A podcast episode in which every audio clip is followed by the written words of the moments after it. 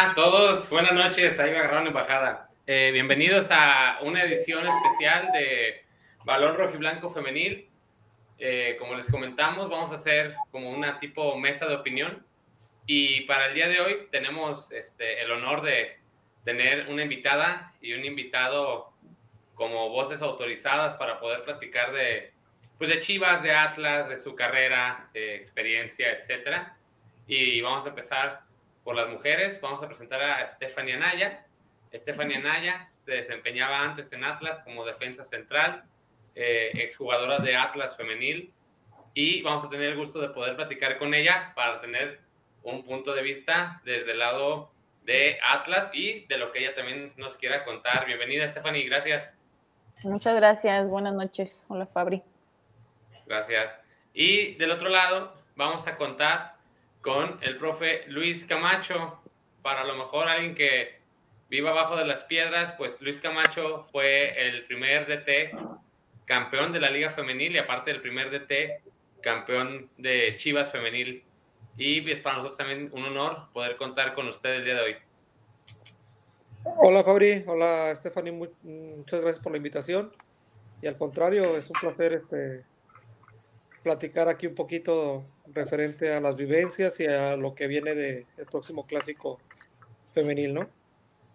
Claro que sí. Y también pues contamos, porque pues es parte del programa, con el señor Alex, Alejandro Salas, que nos acompaña aquí con la producción y sus comentarios. ¿Qué onda, Alex?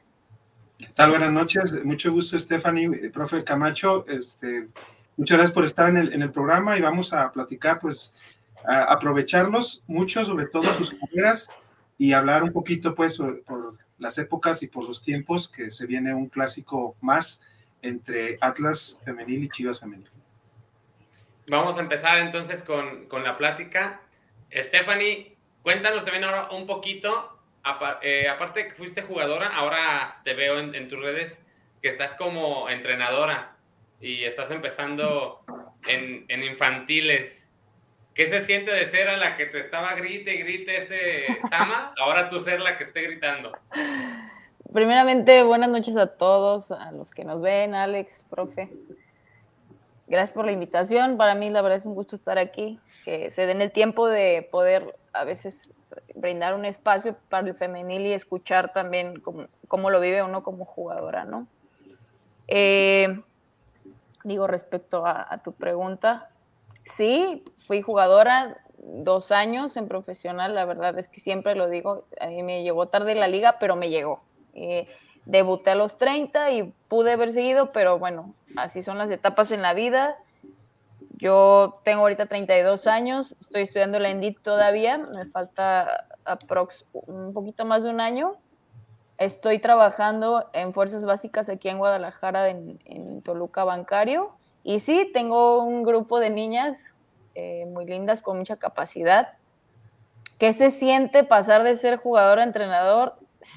Entiendes todo el contexto de, de, tus profes, ¿no? Y es cuando respetas el trabajo y lo valoras, las horas de planificación, el desesperante que puede ser a veces el querer compartir algo y que uno como jugador no lo entiende y obviamente tu entrenador tiene una idea totalmente distinta o a veces uno cree que uno como jugador está sufriendo el, día a día, ¿no? El esfuerzo y el correr, pero ellos tienen siempre toda la presión, eh, los comentarios y, y, todo recae al final sobre ellos, los resultados.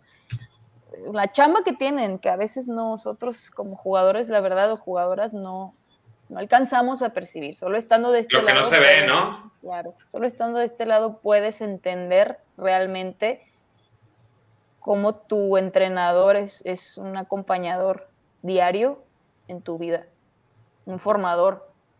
Siempre. Claro. Es Luis, en, en, tu caso, Luis, que me imagino empezaste también con categorías eh, varoniles y después te toca el cambio al, al, femenil, al primer equipo, si tuviste algo, a lo mejor una experiencia femenil previa que nos puedes compartir también. Pero, ¿cómo es para ti te pregunto también por a modo de hasta de yo aprender, ¿no? De pasar de estar dirigiendo en hombres a pasar ahora a dirigir con mujeres, porque a lo mejor muchos se les pasa por la cabeza, pero es, es muy, muy diferente eh, el, el, trato, el cómo lo hagas. Y más, por ejemplo, nosotros siendo hombres que tenemos que cuidar ciertas cosas, porque si algo he aprendido desde que empezó la Liga Femenina aquí en México es que también no cualquiera puede estar frente a un grupo de mujeres. O sea, no nomás es de que, ah, es técnico y órale, puede ir cualquiera a la femenil. ¿Cómo fue para ti este cambio? ¿Qué fuiste aprendiendo? Si ya traías experiencia previa. Sí, mira, te comento. Eh, ahorita que decía también Stephanie, a mí me pasó cuando estaba yo dirigiendo, bueno, eh, yo me retiro a los 24 años por algunas reglas que existían en ese entonces en, Liga de Ascenso, en la anterior llamada eh, eh, Primera División A. Entonces yo inmediatamente me llegó la invitación por parte de Güero Real para, para incorporarme a las fuerzas básicas de Chivas, de, en este caso a Chivas San Rafael. Y yo, al igual que Stephanie, entendí mucho de que yo hubiera alargado mi carrera futbolística. Era algo que yo quería, eh, anhelaba, el poder ser entrenador, porque me gustaba mucho, dentro de la cancha yo hablaba mucho. Entonces me gustaba ver planteamientos eh, sin, sin sin llegar a, a, saber todavía el contexto de ser entrenador, ¿no? Pero ahorita que lo comentaba Stephanie, eh, me llegó un flashback, le llaman, este, de cómo yo, platicando alguna vez con Carlos Salcido y con Héctor Reynoso, ya yo de, después de retirado, les dije que, que era muy buena opción que, que estudiaran, porque entendí, entenderían mejor la, eh, todos los, los, el porqué del entrenador, el por qué te pide algo, el por qué lo hace, el, el, que no es un simple regaño, sino es una indicación este, todas maneras.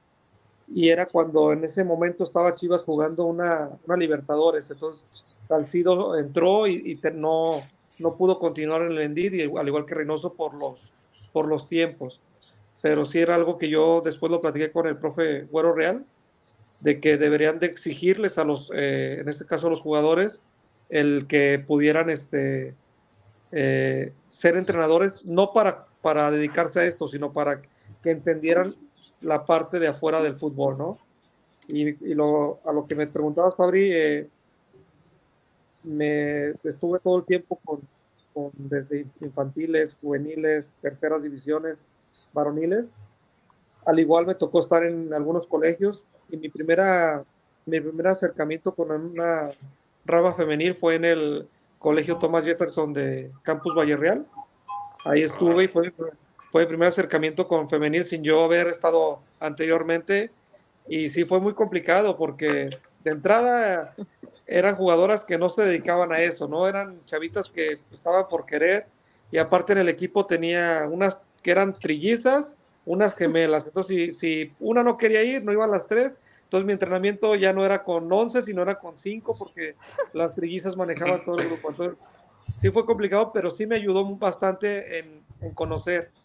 Y cuando se da la oportunidad de, de en este caso, de, de, que se abre la rama femenil, que se, se, dice que va a empezar la liga y todo esto, mi forma de, de, para mí de entrar en este momento, fuerzas básicas, que yo me sentí un poco relegado estando en San Rafael, estando con tercera división, eh, trayendo, haciendo bien las cosas y todo una forma de, para mí, entrar primero en el tema de fuerzas básicas y yo pedir la oportunidad. En su momento era Diego Martínez el que estaba de, de coordinador deportivo de, de fuerzas básicas. Entonces yo pedí la oportunidad de estar dentro del cuerpo técnico. Y como tú lo sabes, como lo saben todos, al principio femenil era un gasto y no era y era un cargo extra, no como ahora el apoyo, ¿no? Entonces para no mover a nadie de fuerzas básicas, pues el que puedan mover era a mí, entonces me dejaron así como tú, tú arrancas lo que es la, la, la copa, la primer copa que hubo, tú arranca, pusieron a, al que era el coordinador de, de, de, San Rafael, lo pusieron de auxiliar como, conmigo, Jorge Peredo, y al preparador físico que estorbaba en Chivas Gigantera, me lo mandaron también a mí, o sea, así se armó el cuerpo técnico, ¿no? Yo no tenía utilero, no tenía este kinesiólogo, no tenía, yo era yo cargaba con mis balones porque no sabía si iba a entrenar en San Rafael, si iba a entrenar en Verde Valle, si iba a entrenar en Gigantera. Yo sacaba el entrenamiento y lo echaba a, mi, a, la cajuela de mi carro y me avisaban a las 10 de la noche dónde iba a entrenar el otro día, a dónde se les antojaba que yo entrenara el otro día. No como ahora que ya tienen un búnker, que tienen su, su planeación, o sea, todo el apoyo, ¿no? Todo eso nos tocó lo disfruté bastante, lo disfruté muchísimo, pero sí nos tocó esa parte, ¿no? Ahora, Stephanie, eh, a mí me gustaría, porque se me hace padre que conozco un poquito de esa historia, eh, ¿cómo es que se da tu llegada a, Atlas? Como nos comentabas ahorita, que a ti la liga te llega tarde. ¿Cómo, cómo fue ese proceso y de convencimiento para que te animaras a, a llegar a Atlas? ¿Y en qué etapa tú empezaste ya a entrenar? O sea, ¿A qué edad y cómo fue? ¿Por qué te lo pregunto? Porque, por ejemplo, a diferencia de los hombres, otro dato que no todos dominan, el, el chavo que tú ves que debuta en primera división varonil, él trae una depuración, si quieres, hasta desde kinder, jugando en el equipo colegial o escuelita. Entonces ya trae todos esos años de depuración, de técnica, de todo lo que te imagines. Y con las mujeres es, ha sido al revés no han tenido esa depuración muchas en la liga profesional cuando inició, Luis Camacho le ha de constar. Un entrenamiento decente fue hasta que empezó la liga. ¿Cómo fue para ti todo ese proceso y cómo empezó tu carrera? Empiezo por cómo empecé, ¿no? Eh, vaya, la redundancia. Comienzo, siempre digo que, que, las cosas nos llegan cuando nos tienen que llegar. Realmente no me llegó tarde, me, me llegó tarde en una cuestión de, o sea, fisiológica en cuanto a mi edad, porque no es lo mismo tener 20 años en, tu cuestión física que tener 30, ¿no? Pero realmente me llegó cuando me tenía que llegar, porque así yo lo veo en cuanto a Dios y en cuanto a sus tiempos. Comienzo a jugar fútbol hasta los 12 años. También creo que es una edad bastante avanzada para empezar, porque tengo compañeras que empezaron desde los 4 o 5 que obviamente se nota la técnica de, del proceso que tienen en cuanto a fútbol. entender el juego, cuestiones técnicas, tácticas que por sí solas se dan porque tuvieron un proceso desde pequeñas. Yo empiezo a jugar en el pueblo con mis primos porque lo más sencillo es jugar con una pelota, ¿no? Ahí pones dos eh, cosas para que sea una portería y así. Pero realmente mi proceso eh, fue hasta los 14 años que llegué a Selección Jalisco y por una visoría que profe Aldo me, me lleva. Yo jugaba en secundaria y pues allá nadie, lo que había, lo que había era entrena como puedas y vas a ir a jugar Copa Coca-Cola en ese entonces y pues sale. Así como dice el profe, que era el fútbol femenil lo que sobraba y lo que, pues lo que había. Es lo que hay hasta los 14 años que llego con, profe, con el profe Parra, ahí empieza realmente mi proceso. A los 15, a los 16 tuve procesos de preselección, pero igual era muy complicado porque era viajar, me acuerdo, nueve horas en camión, que nos mandaran lo del pasaje, era un relajo. Y después, eh, prácticamente a los 18 se acababa tu carrera en Selección Jalisco yo recuerdo que en ese momento fue cuando me becaron en VM para entrar a, la prepa, en el sexto semestre de prepa, me dan beca deportiva y empiezo mi carrera. También becada, tuve una beca del 90% en, en universidad, lo cual también en maestría pude hacer una maestría por una beca deportiva. Y en la universidad, Sama era mi entrenador. Como en sexto semestre, me parece, no, en cuarto semestre de mi universidad llegó Sama a ser mi entrenador en VM, ya nos conocíamos, éramos conocidos de la universidad, él después se va, entra a la Endit, seguimos en contacto, después regresa, pero como mi entrenador, y obviamente pues supongo que el profe también tiene sus procesos, hay jugadoras que ya medio conoces, que medio ubicas, que, que sabes a lo que juegan, y cuando inicia la liga, de hecho, o sea, estaba en planes de que yo fuera Atlas por algunas cuestiones, no se da. Y es hasta entonces, en el 2019, cuando empezó pandemia, que le dije, oye, yo todavía tengo la espinita de, poder debutar, estar en primera. Yo creo que, que sí puedo. Dame una oportunidad, dame una visoría. Si te sirvo bueno y si no, pues como si nada y como siempre. Y sí, justo me hice una visoría, fui un partido con la 18, jugué muy poquito, pero justo en ese entonces fue el último partido que tuvieron las niñas y me dijo, bueno, te voy a dar chance, vas a entrenar seis meses a prueba, pero se viene pandemia, se suspenden todos los entrenamientos presenciales y estábamos en línea. Ya medio empezamos a regresar con grupos de cuatro personas, de seis, de ocho, ahí más o menos de, de diez en diez. Y entonces se me planteó a mí la idea de, de vas a estar seis meses a prueba, sin paga, obviamente, a ver si, si quedas en Atlas. A ver. Entonces, por algunas cuestiones, que es lo que siempre digo, del destino de Dios y del universo, se abrió una vacante que necesitaban una central y no llegó nadie a Atlas siendo central. Y aparte que había, lo voy a decir tal cual, poco dinero y nadie lo quería. Entonces a mí se me planteó la situación, está este dinero y está esta oportunidad, ¿lo quieres? Y claro, pues yo tenía la ilusión. Dije, claro, adelante. Así fue como realmente llegué a Atlas. Y no, muy buena, muy buena historia con, con Stephanie. Y ahora entrando ya de lleno, ¿no? Pues a lo que la gente nos quiere ver. Voy a empezar ahora con, con Luis así al, al chilazo. ¿Tú cómo ves el clásico tapatío? ¿A quién le ves más posibilidad y por qué? Pues los números lo dicen, ¿no? Chivas obviamente tiene mejor plantel, eh, viene haciendo las cosas mejor. Entonces, la, como los números dicen que va a ser Chivas, pero en un clásico no se sabe, ¿no? En un clásico es diferente y, y un clásico es es el momento idóneo para, para cuando un equipo está anda mal del despertar. Entonces, yo digo que gana Chivas, pero obviamente este, esperando que sea un buen clásico, que sea un clásico de batalla, de lucha, disputa, pero sí, obviamente los colores los tenemos tatuados, ¿no? Entonces, voy, voy Chivas, obviamente.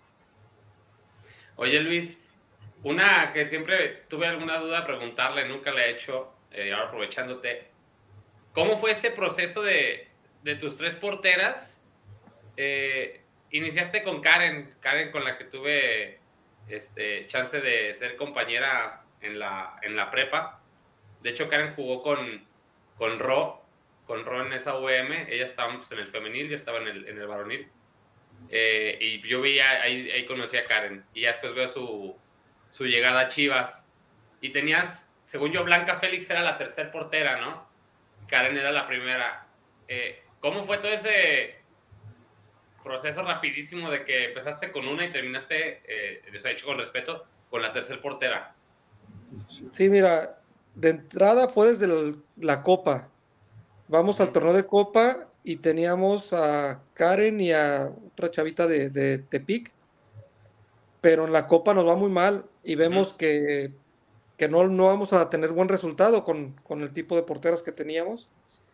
Entonces, este, en este caso, Jorge Peredo, mi auxiliar, se dio la tarea de, ver jugadoras. Nos fuimos, nos, nos íbamos a, un, hacer nuestra visoría interna y, este, y nos dijeron de, de Pali, de Ana Paula, que estaba en proceso de selección sub-17, estaba en ese entonces trabajando con eh, eh, no sé si te acuerdas que, había unas, había selecciones por zona y ellos estaban dentro de la selección, entonces no las querían soltar, las tenían amenazadas de que si dejaban este, selección, eh, ya no las iban a llamar por irse a los equipos, entonces fue una estrella floja, llegó Ana Paula, llegó Nicole, Nicole Pérez, aunque no la registramos el primer torneo porque ya estaba, tenía un compromiso en España, y llegó esta Anet, entonces llegó como segunda portera Ana Paula, y en una visoría, la última visoría que hubo, visoría abierta,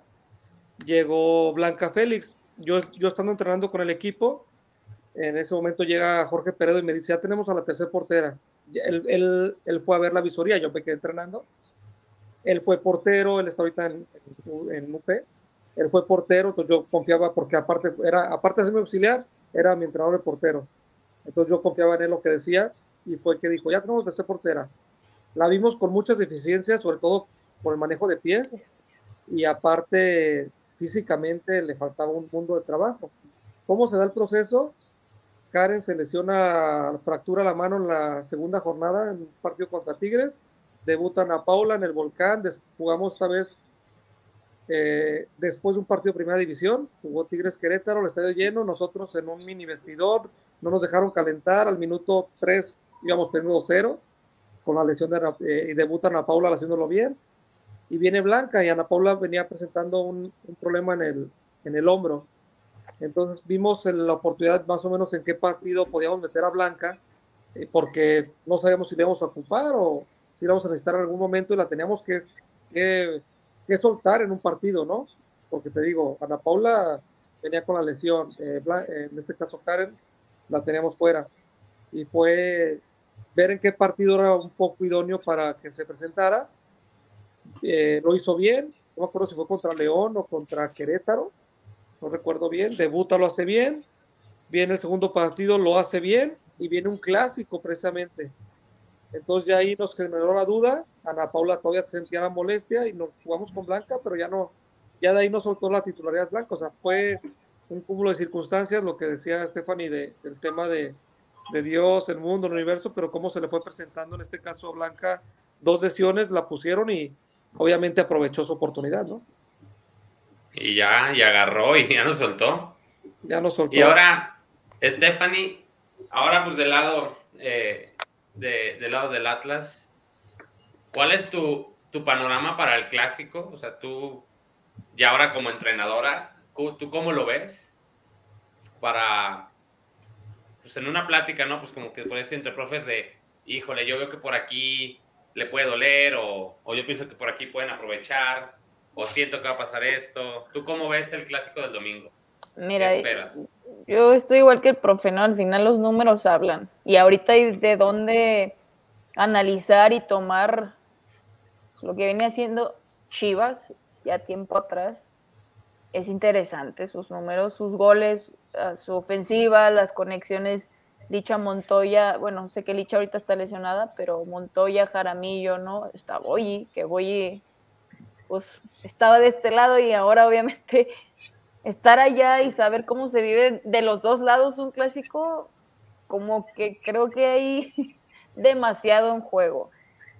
Obviamente yo por color me voy a Atlas, ¿no? Pero porque vienen de dos partidos de ganar, pero sé que ahorita no están en su mejor momento, así tal cual lo voy a decir, futbolísticamente les ha costado el proceso de cambio de, cuando se va a Sama, la verdad es que nos costó muchísimo trabajo acostumbrarnos, o sea, como a, las nuevas formas, porque estábamos como muy adaptadas a él, a su, a su estilo. Eh, yo me voy, llega Fabi y, creo que obviamente la adaptación de un entrenador a otro siempre cuesta, siempre, siempre. Eh, digo, sería favorable, más allá del resultado del espectáculo, pero sí creo que por números puede ser favorable el, marcador a, Chivas, pero como lo dice el profe, en un clásico y más en el fútbol femenil, o sea, es impredecible. Mientras ruede el balón, los dos tienen oportunidades, por donde sí creo que, que puede haber ahí la ofensiva de Chivas en cuanto a la velocidad. Eh, defensivamente Atlas pues no, no son muy veloces en ese sentido, pero sí creo que por ahí, por velocidad, en alguna buena combinación, podría hacer peligro Chivas a Atlas. pero sí, claro que me, claro que me, me duele decirlo. No, pues por dos, ya somos dos, ¿no? Pero, este, y a ti te tocó vivir una, una, una etapa, por pues la última etapa donde Atlas Femenil sí, pues sí le ganaba a Chivas. Eh, ya le he preguntado a Sama, a Gaby, a Célica en otras ocasiones en los programas. Eh, ¿Cómo vivieron ustedes el, el, torneo en donde se da esta declaración que incendió el clásico? Que por una parte, yo creo que es el clásico que más, más, más me, me, me ha aprendido. Así lo digo tal cual. O sea, yo este clásico no podíamos ir al estadio, estaban en, en pandemia pero yo creo que es de los pocos partidos en los que grito un gol, pero así con, con esa fuerza. Y obviamente, pues ya por obvias razones, sé un poco de cómo se vivió a la interna, ¿no? Cómo cayó. Tú como jugadora, eh, ¿cómo, ¿cómo recibiste, por ejemplo, tú escuchar esa declaración? ¿Fue gasolina pura, motivación y a decir, órale, vamos y pues ya todos saben ya lo que pasó, lo que se dijo en el campo, etcétera, pero ¿cómo lo viviste tú esa semana previa? En general yo, yo, no, yo no me considero una persona enganchada, si te soy sincera. O sea, competitiva sí, porque pues somos deportistas y los deportistas somos competitivos hasta en, hasta en las canicas, pero enganchada por mi temperamento, por mi tipo de personalidad, yo no soy tan así. A mí lo que me provocó, la verdad, sí fue como, ah, bueno, pues, órale. O sea, hay un dicho, ¿no? Que, que no recuerdo bien cómo va, pero que el pez muere por su propia boca. Y dije, chin, tú abriste la boca y si pasa lo contrario, a ti te van a caer, o sea, todas las críticas, lo cual pasó. Mm, realmente sí hubo como una, una motivación, no me ardió, por así decirlo, pero claro que dices, no, o sea, no, no abras la boca cuando no sabes qué puede pasar. Yo por eso asegurar algo es impredecible, y más en el fútbol. Y sí, sí, las declaraciones dentro se, se vivieron como, sí ardieron demasiado, así te lo pongo, ardieron, hicieron encender a, mucha gente, hubo como una riña de por medio sin saber, pues fue como, ah, pues te vamos a callar la boca y ya vas a ver, y, obviamente el resultado se nos da y fue como, chin, o sea... No, pues ya el último, ¿no? Que a Gaby le manda saludos. ¿Qué le dijo? Sí, es que Pero, pues, vivir un clásico... pues un saludo, ¿no? Algo fuerte. Yo sé que un clásico siempre se vive así, pero creo que hemos aprendido, o por lo menos yo, que todo se queda en la cancha. O sea, ya a veces uno se prende y se enciende y que te avientas, que te golpeas, que te... Pero ya fuera, o sea, aprendemos a separarse. Creo que sí, a veces son pues, riñas dentro de la cancha. A veces el temperamento da para más, uno se prende, pero pues fuera ya se separa. Alex, ¿algo que les quieras preguntar a Stephanie y a Luis? Bueno, este, pues iniciaré este, para descansar un poquito Stephanie que acaba de respondernos. Profe Luis, este, aquí voy a aprovechar una pregunta de, nuestro eh, también compañero del programa, Octavio Gómez, dice saludos a los invitados. Profe Luis, ¿qué mejorías ve en la Liga MX desde su creación al día de hoy? Y yo le incluiría de la época en donde usted ah, ya nos, ya nos, este, nos, nos dijo un poquito de todas las carencias que, tenía al principio en la formación de la liga. Si usted hubiera tenido las, las, este, pues todas las herramientas que ahora tiene, por ejemplo, no digamos ahorita de Chivas, sino en general de la liga, todos los, los equipos que sobre todo están apoyando y desarrollando, eh, eh, ¿cómo cree que, que usted podría haber trabajado eh, al día de hoy en, en, un equipo femenino? Hola, ¿qué tal? De entrada sí veo muchos cambios, ¿no? mejor apoyo, obviamente ya, ya hay una, algo más estructurado. Faltan algunos equipos en, en, en, apoyar más, obviamente. Estamos hablando que ya antes eran seis los que apoyaban, ahora ya son a lo mejor 10, 12. Todavía faltan algunos de meterse en, esta, en este tren, ¿no? De la Liga MX. Y lo que me preguntas, Alex, obviamente yo les comentaba al cuerpo técnico que a nosotros iba a tocar picar piedra, ¿no? Eh, parejar el camino para los que vinieran después y lo sabíamos de antemano porque era algo que, que veíamos venir, ¿no? Pero si hubiéramos tenido el apoyo eh, en todos los aspectos, obviamente mm, creo yo que, te ayudaría a, trabajar mejor. Si así lo hicimos y, tratamos de siempre eh, tener al equipo en los primeros, en los primeros puestos, cuando calificaban dos equipos, cuando jugabas contra los mejores rivales dos veces por, por temporada, y aún así nos dio para, para hacer buenos números. Creo que ahora con el apoyo que se está dando y con el seguimiento que se le da a la liga nos, nos hubiera convenido más, pero digo, como yo te lo comenté, eh, es algo que nos tocó vivir, lo disfruté y, y agradecido por también haber estado en esa etapa. Muchas gracias. Y ahora con Stephanie, Stephanie, este, bueno, sabemos que, que, a ti te tocó la última etapa de Sama, pero una etapa también muy importante porque eh, fue donde se vio esa temporada en la que parecía que Atlas iba a llegar hasta las últimas eh, instancias. En sí, este, se consideraba pues al Atlas un favorito, uno de los favoritos para, para destronar en ese tiempo pues a las dos del norte o a los equipos más, más, más poderosos. Eh, ¿Qué eh, a ti, este, mm, qué implicaba el, el, este, esta, esta, no digamos presión, pero esta quizá un poco de responsabilidad hacia adentro, hacia la institución del Atlas y, es, y hacia afuera, cómo lo, cómo lo trataban ustedes de manejar? Que, bueno, ya sabemos qué fue lo que sucedió al final, pero, pero ¿cómo sintieron esa temporada sobre todo? Mira, como jugador, cuando estás en un equipo, jugadora en este caso, cuando estás en un equipo que incluso llegamos a estar dentro de los mejores 10 en CONCACAF. Y cae demasiada responsabilidad sobre uno desde tus redes sociales, o sea, desde lo mínimo hasta la imagen que uno da con los otros equipos, ¿no?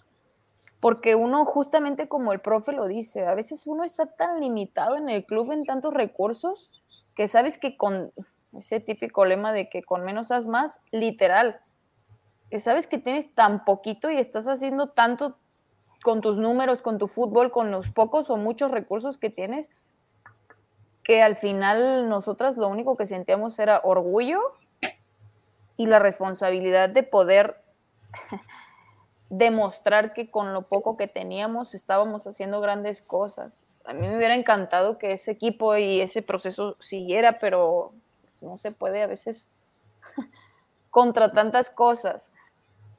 Eh, que siempre quisimos externar que el trabajo es la base de todo. O sea, como dice el profe, a veces es, pues picar piedra y tener, trabajar bien, habla siempre bien de un equipo y la cancha te exhibe, te exhibe si trabajas bien o trabajas mal o si no trabajas. Entonces era hacerles saber a los equipos grandes, poderosos, así los llamábamos, a los que tienen los recursos, que a veces uno no tiene recursos y con el simple hecho de tener compromiso, amor a lo que uno hace y pasión, y obviamente la responsabilidad de todos los días levantarte a las 5 o 6 de la mañana y tener que dar un extra, te ayuda y te puede llevar a estar donde ellos estaban. Digo, estábamos. Pero sí, fue un orgullo y, claro, una gran responsabilidad siempre. Y, una preguntita más allá anexada. Este, nos dijiste pues más o menos que, a ti te ofrecieron el, puesto pues de de defensa central eh, con estas eh, condiciones, pero sabemos que desde que inició el proyecto Osama en aquel, en aquel entonces, este, pues había jugadoras que venían de Tigres, que venían por una segunda oportunidad y, eh, y bueno, no, sé, no sería correcto hablar pues de, de sueldos, pero por ejemplo, si había diferencias, por ejemplo, me imagino que muchas de las jugadoras de Tigres femenil al venir al Atlas tuvieron que bajarse que quizá para, para poder este, participar, participar en la liga, pero como ahorita nos dijiste bien, eh, el, el, buscar esa, eh, en tu caso, pues debutar y, cumplir tu sueño de jugar en una liga profesional femenil y la de ellas de volver a reencontrarse, de volver a, a, a, ganar, pues a sentirse, a sentirse este, eh, parte, ¿no? Los entrenamientos y parte, eh, ¿qué, fue, ¿Qué fue eso? Eh, eh, no había diferencias, por ejemplo, porque si a ti te decían, esto es para, para la defensa central, pero yo creo que, por ejemplo, Anagabi este, y otras jugadoras, la misma, mm, ay, se me olvidó ahorita, la centro delantero ahorita de la América. Alison. Alison, Alison, Alison, González, este, no creo que, que ellas fueran, fueran también, quizás sí vinieron con condiciones, pero no quizás iguales a, a las tuyas, por ejemplo. Sí, claro. Digo, evidentemente pasa eso en los equipos, en todos. Eh, hay sueldos muy altos, muy bajos. Hay gente que sigue sin ganar un peso, lo sé, aunque parezca imposible. Y que ahí el club disfraza sueldos con escuela, comidas y demás. Pero bueno, Ese es otro tema. Sí, las condiciones efectivamente cuando ellas vienen de Tigres, mira, en ese tiempo los sueldos no eran tan altos. Entonces, allá ganando 15 pesos, eh, vienen a Atlas a, ganar los mismos 15 pesos, pero con la gran ilusión de poder ser titulares y levantar un equipo. Sama tenía perfectamente su plan y él sabía que necesitaba jugadoras con ilusión, que quisieran jugar y que obviamente cuando uno es banca, y lo voy a decir, o sea, cuando tú no juegas eres banca o no eres titular, llega un punto en el que te sientes un poco fuera de, desplazado o fuera del grupo, hasta que uno empieza como jugadora o jugador a tener minutos y a tener una madurez, te puedes sentir dentro de un equipo, totalmente. No es que estés fuera o que te hagan menos, pero así pasa, es un, es un proceso deportivo. Vienen ellas con sus condiciones, claro, pero no eran tan altas, porque la condición aquí era jugar y levantar el equipo, que uno como jugadora es lo que quiere, es jugar y jugar y disfrutar de los partidos. Realmente esto empezó a cambiar cuando ellas empiezan a hacer un mejor torneo y empiezan a tener mejores números. Entonces sus condiciones empiezan a subir y claro, hubo un aumento de sueldo, mejora de condiciones, que va poco a poco, tampoco es que no se haga, pero va muy lento. Y sí, yo también, como ellas llegaron con la ilusión de jugar, pues mi ilusión era jugar, más allá de tener un, sueldo que me diera para mantenerme, porque evidentemente algunas lo tienen, pero hay muchas que cuatro, tres años en la liga y todavía no lo tienen. Muchas gracias. No, de qué Alex, ah. Alex, este, a mí me pasó de que en el primer contrato con las jugadoras me nos aventaron los contratos. Porque, como te, yo te digo, o sea, a, nosotros nos aventaron a darnos el, el, como dice, dice vulgarmente, el tiro con las jugadoras y ellas venían a lo mejor con la ilusión de ganar algo, algo más y hubo quien así, literal, nos lo aventó, sin decir nombres, y no quiso firmar. o sea, imagínate cómo estaba la liga, ¿no? Y, y sí, o sea, eran sueldos en ese momento las, que más ganaban, que ya tenían trayectoria, eran creo que 7 mil pesos mensuales. era, una, una, caricatura, ¿no? Y, bueno, yo lo que les dije, firmen, háganlo por el crecimiento y en seis meses hablamos, ¿no? Pero digo, a lo que vamos, ¿no? Este, el tema de Allison, eh, yo, nosotros la tuvimos, estuvo con nosotros entrenando junto con su hermana, por X o Y, se va a Tigres, estando en Tigres, literal, en un partido llorando, después me dice, yo quiero estar contigo. Le, vemos, le dije, pues en cuanto se acabe tu, contrato, ya estaba arreglada con nosotros y de repente apareció en Atlas. ¿qué pasó? Pero entiendo que no fue culpa de Allison, se metieron otras personas. Eh, nuestro eh, brillante director deportivo en ese momento no supo eh, manejar la situación porque como te digo, para ellos no era una jugadora, este, era, un, era si quiere, ¿no? No, no es de que... De que el desconocimiento, ¿no? O sea, era el trato que les daban por tal motivo y no, no, siguen ahí, porque nunca valoraron esa, esa parte, ¿no? Si hubieran visto un poquito, lo, no nada más la punta de lo que es el iceberg, sino lo que venía abajo, seguirían ahí, no, no hubieran, no hubieran llevado a gente extra que lo está haciendo muy bien, en este caso de Nelly, se hubieran quedado ahí, pero digo, el caso de Nelly fue, digo, de, de, de Allison fue así. Yo hablando con ella me dijo, yo quiero estar, pero si acá me dan dos pesos y dos, dos piedras, me voy para allá. Y acá nomás me están diciendo que, que por amor a la playera, pues, también ella, eh, con justa razón. Y después este, Allison hizo muy bien las cosas y Allison este, brilló y ahora es una, una gran jugadora, ¿no? Pero digo, en ese momento era todavía una apuesta siendo que ya venía de jugar un Mundial Sub-17, pero digo, así eran las cosas en ese momento, así los detalles. Desconozco ahorita realmente cómo, cómo sigue el manejo, te digo, pero en ese momento sí era, era de que, pues tú habla con ella, tú, tú dale las gracias, porque así me tocó también decirles que no continuaba, poner yo mi cara, yo decirles, este, tratar de convencerlas, así me pasó con, con Célica, por ejemplo, decirle que, que no iba a tener minutos y que yo quería que jugara, así le dije tal cual, la liga está para que la disfrutes, busca una opción. Y Célica manejaba mucho el grupo, ¿eh? O sea, manejaba mucho el grupo y en ese momento cuando Célica les dice a los demás que no, se salieron del grupo de WAD y un desorden. Pero lo que voy es eso, ¿no? Cómo, cómo este, ha cambiado la liga, porque ahora ya los contratos ya están establecidos, de, de minutos, ya sé que les dan premios. Por ponerte algo, nuestro premio por quedar campeones no fue ni el 20% que les dieron de premio después a las jugadoras por, por puntos, ni el 20% a la, que a la que no jugó nada. ¿eh? En este caso era la portera suplente de Chivas, no había jugado ni un minuto y ganó eh, 80% más de lo que nos pagaron de premio por ser campeones a nosotros. Así de, así de caricatura era la liga. Y también, a opinión de ustedes dos, el, a los dos les tocó, a, a Stephanie todavía más, el que se manejara el equipo femenil en el departamento de fuerzas básicas, ¿no? O sea, como dejando de entender, o sea, que es, que es el primer equipo femenil, ¿no? O sea, no es una rama más de tus fuerzas básicas. Es correcto. Eh, tanto en Atlas hasta hace poco, pues era prácticamente eh, dependiendo de fuerzas básicas, entrenando en SECAF y otras cosas que ya sabe Stephanie. Y tú, Luis, también que te tocó con, con el que no quisiste decir.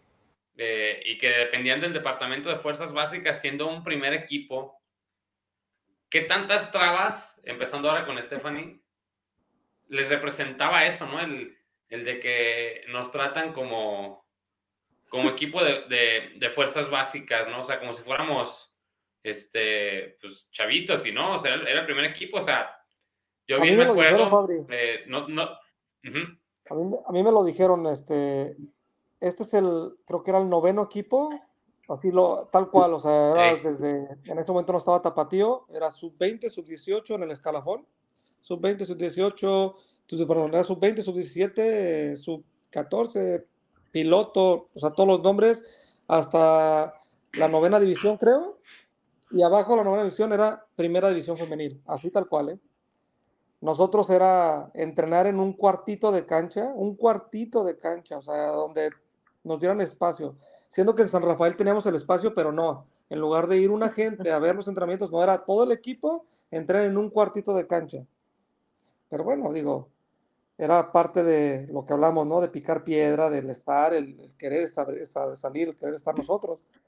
Y este, pero así, así nos dijeron, era, éramos el, el, equipo número 9 de incorporarse a fuerzas básicas. Y el que les abrió un poco en este, en este caso los ojos a decirles que era diferente, porque nosotros ya, ya salíamos en, en los partidos de televisión, la gente ya se volcaba cuando salíamos a los partidos, ya iban los partidos de nosotros, fue en este caso el, el, el que manejaba el dinero de fuerzas básicas y de, del dinero ahí en Verde Valle, era el que dijo, no, ustedes tienen que viajar y, y todas uniformadas, porque nos daban este, pants extra, extra grandes para mujeres, o sea, era una, los uniformes, o sea, lo que sobraba de lo que sobraba de lo que sobraba, era lo que usábamos nosotros, ¿no? No teníamos ropa para entrenar, no teníamos las condiciones adecuadas. Este, Usaban el uniforme de las escuelitas, ¿no? Yo bien me acuerdo haber visto eso. Sí, de, de escuelas y, y del uh -huh. el primero, el primer blanco de visitante que llevamos a la Copa era el que Chivas había usado como dos años ahí, que estaba guardado. Y órale, pues para que viajen y te digo, nos dieron pants extra, extra grandes, ya verás cómo se verían las, las jugadoras, ¿no? Pero... Lo que no regaló el Terry, ¿va? Exacto, lo que no le alcanzó a, a, rascar, ¿no? Pero digo, y el que sí dijo no, porque no íbamos a viajar nosotros, y cada con las mochilas, cada unas del Manchester, otras de Barcelona, otras de, de Pumas, ¿no? Y el que nos paró y, y hizo que sacaran a los utileros las, las, las, maletas, porque dice, oye, tú vas a viajar ahorita a Monterrey, va a haber prensa, llegas al estadio donde ya hay gente, o sea, es lo que no, no les alcanzaba, digo, uh -huh. y un poco ahí el campeonato abrió un poco, ¿no? Esa, esa opción para que nos hicieran un poquito más de caso. El simple hecho de que nos dieran el desayuno después de entrenamiento. Entonces yo les decía, valoren muchachas, valoren lo que nos, porque nosotros lo peleábamos. Hey, ¿cuándo nos van a dar? ¿Cómo puede ser posible que al jugador de 11 años le des este, el alimento que no le das a una jugadora de primera división, ¿no?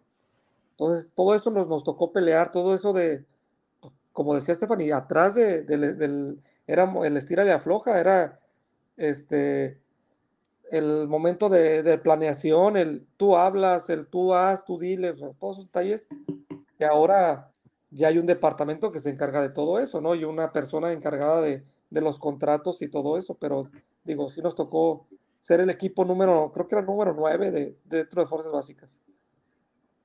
¿Y tú, Stephanie, cómo viviste el, el, estar en esa parte de considerados como una rama más de las Fuerzas Básicas? Eh, voy a dar un ejemplo que lo puedo contar porque fue público. Eh, cuando la pandemia, ¿no? Y, y, suben al Twitter Atlas, ¿no? Algo de, de las bicis y no sé qué rollo. Y ahí voy a omitir los nombres, pero que, una jugadora dice, órale, qué chido, ¿y cuándo llegan las nuestras, no? Sí, sí, es un relajo esas cosas que, que, no sentías como que les dieran el valor que fueran un primer equipo? Mira, la verdad, yo en ese tiempo todavía no llegaba al club, me integré poquitito después y era una anécdota para nosotras que nos reíamos un poco, si te soy sincera, porque si dentro, híjole, se hizo un show o sea, para ellos fue una ofensa. Sí, claro. Y realmente el comentario de mi compañera, por quién es y cómo es, nunca fue malintencionado. Literalmente fue, un, o sea, una pregunta muy ingenua de decir, ah, pues igual a nosotras también nos llega una bici a nuestra casa para poder entrenar. Ni siquiera fue malintencionado, pero claro, se tomó así. Eh, como esa hubo muchas, muchas más muchas más. Atlas mm, querían que fuéramos profesionales, pero nos trataban como literal la escuelita, como dice el profe. O sea, a esta, esto y hay tallas de esto y háganle como puedan. Se considera ahorita que es porque está Ponza ahí que, que se separó, pero perdón, no ha cambiado nada, casi nada. Se han cambiado cosas, pero casi nada digo, ya el hecho de estar en una televisora como Fox, que ya se den horarios este, un poquito más familiares, estelares, viernes, domingo, eh, más factibles para que la gente vaya. En el estadio. Exacto, eso ha ayudado. Creo que ayudó que Medina se quejara de CECAF, porque él fue el que hizo el revoltijo cuando jugamos contra Tigres, y a partir de ahí como que dijeron, ay, no sé si les dio pena o sabrá Dios. Em, empezaron a cambiar poco a poquito las cosas, pero sí. Hasta clásico jugaron ahí, ¿no? sí. Sí. Sí, el, clásico siguiente de, del que ganan 3-0. Sí, sí, sí, sí. O sea, creo que la cuestión ha ido lenta. Que sí, intentar echar al femenil como el que sobra, el que no les ha funcionado y necesitan entender que para que haya un, un retorno de dinero necesitan hacer una inversión, una buena inversión, un buen planteamiento, porque esto va para arriba y es un negocio que puede funcionar y está creciendo, pero sí debe de haber una separación en cuanto a primer equipo varonil y femenil, despegarlo de, de SECAF. Te digo que casi no ha cambiado nada porque siguen en SECAF. O sea, prácticamente sí se separó, sí se ve una parte de ya con de contratos acá y así, pero hay mucho por hacer todavía, mucho por hacer. Digo, ahora con el centro este haga que van a hacer, esperemos que las cosas cambien, que en realidad se pueda tomar como, como ya cada quien su parte de, femenil, varonil, fuerzas básicas, tener su departamento cada quien y realmente que se hayan, que se haga las cosas como deberían. Porque creo que también, eh, mira, a nosotros nos pasa algo muy chistoso cuando vamos a, íbamos a Madriguera y estaban los hombres. Yo sé que es raro convivir como que siempre en un ambiente de hombres y que lleguen mujeres, es, raro, ¿no? Porque hasta, pues hasta la intimidad puede ser diferente, ¿no? Porque ellos, pues, o sea, como hombres con hombres, mujeres con mujeres, hombres con hombres se bañan desnudos, lo voy a decir tal cual, porque así es en un vestidor, y mujeres con mujeres igual, y no pasa nada, ¿no? pero como que ellos hasta también se incomodaban en esa cuestión, era como, ay, vienen mujeres, es raro la convivencia. Entonces supongo que en el centro se va a normalizar un poco también eso, que deje de haber como ese, yo sé que es difícil, es difícil porque es un ambiente como muy de, pues de hombres, que siempre ha estado catalogado de hombres, pero creo que sí se pueden empezar a normalizar algunas cosas, incluso en el trabajo, que haya más cuerpos. Eh, en los cuerpos eh, técnicos, quizá la presencia de una mujer, digo, poco a poco, ahí va, ahí va, ahí va. Pero si esa cuestión de que se considere fuerza básica y te exijan, o sea, compórtate como profesional, entrena como profesional, tienes que ser todo súper profesional. Pues dame, una vez voy y lo dijo, ¿quieres que sea profesional? Dame herramientas y elementos, buenas canchas, canchas profesionales, ropa de profesional, o sea, es un dar y dar, ¿no? Claro. Claro. Y ahora con, con el tema que está cambiando, como tú lo dices, ¿no? Que está cambiando un poquito, eh, les voy a preguntar así, eh, pues al chilazo a los dos, ¿no? Ahora con, con, Luis. ¿Cuál fue el motivo, Luis, este, que nos decían en las preguntas, eh, de tu salida? Y ahorita, a ver si Stephanie también nos quiere contar cómo es, por qué fue. Y yo recuerdo, Luis, si me permites agregar el comentario, yo en ese entonces trabajaba en una escuelita de, de Chivas. Y había un torneo, ya es que se hace el torneo de franquicias, ¿no? Y creo que fue en Punto Sur, donde me tocó ya verte como visor, pero después de haber estado en el, en el primer equipo de femenil. Eh, ¿Por qué se dio tu salida y cómo es que seguiste pues adentro de, de la institución, no? Sí, este, te cuento. Después del campeonato, el siguiente torneo, no calificamos por un punto un punto porque calificaban dos equipos. En este caso, vamos y le ganamos a Tigres 5-2 en su cancha. Y el último partido necesitábamos que Tigres perdiera contra Monterrey, el clásico.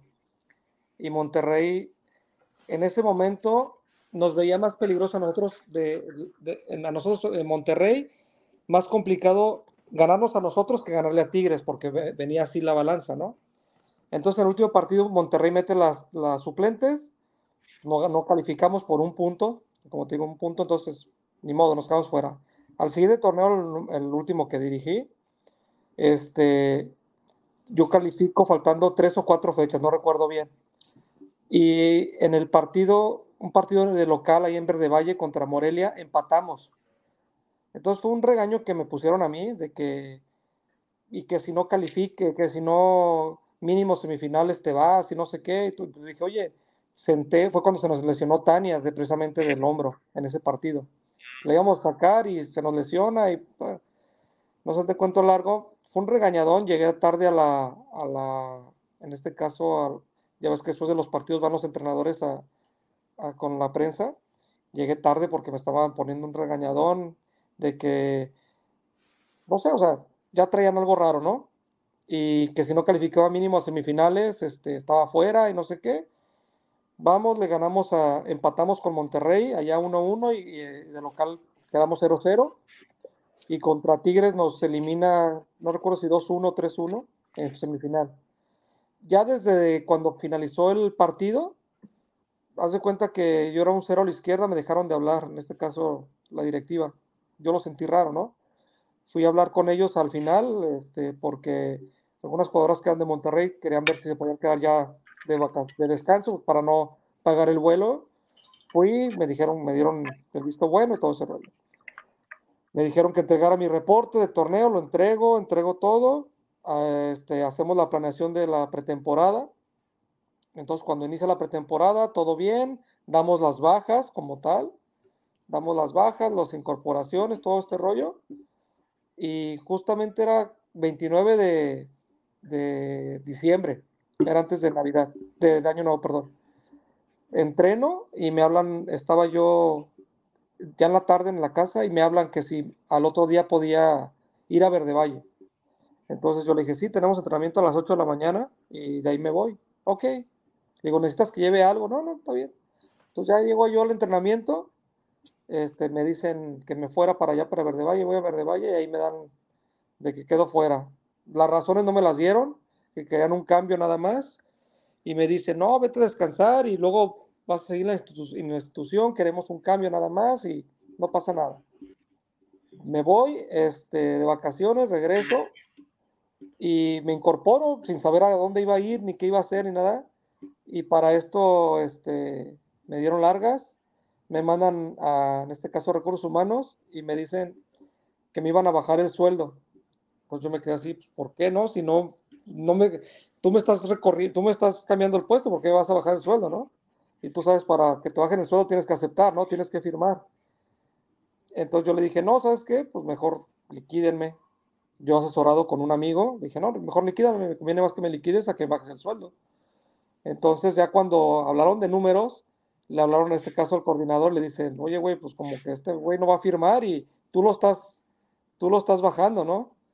Entonces fue como, fue eso que, que me dijeron, oye, ¿te interesa visoría? Visoría, pues está dentro del club, el sueldo no era tan, tan bajo al que me querían poner. Entonces dije, bueno, pues entrada, estoy ahí, ¿no? Entonces fue así que llegué yo a visoría, pero por las razones fue que querían poner su gente dentro de, Chivas para darle el manejo que querían ellos, porque alguien que pudieran todavía manejar más de lo que conmigo hacían, querían alguien más que pudieran manejar y pensaron que cualquiera que iba a llegar iba a hacer las cosas bien. Dijeron, si este güey lo hizo, ¿por qué otro, este otro no, no? Y fue así que no, me movieron, este, sin darme razones ni justificaciones, entregando resultados, porque te digo, yo fui, me fui con una, un campeonato y una semifinal cuando jugaban contra ocho equipos nada más, haciendo récord de puntos, teniendo defensiva, ofensivamente buen, bien el equipo y, y, sin el apoyo al 100% de lo que le dan ahora, ¿no? Entonces, así fue mi, mi movimiento y después de ahí este, entro a lo que es fuerzas básicas. Ahora sí ya me mueven a, a una sub 14 y de ahí me bueno a sub 17 de, de, auxiliar y después este, me movieron a sub 20 de auxiliar también y ahí fue cuando hubo reestructuración y me dan las, las gracias a mí, así ya voy para dos años que salí de la, de la institución.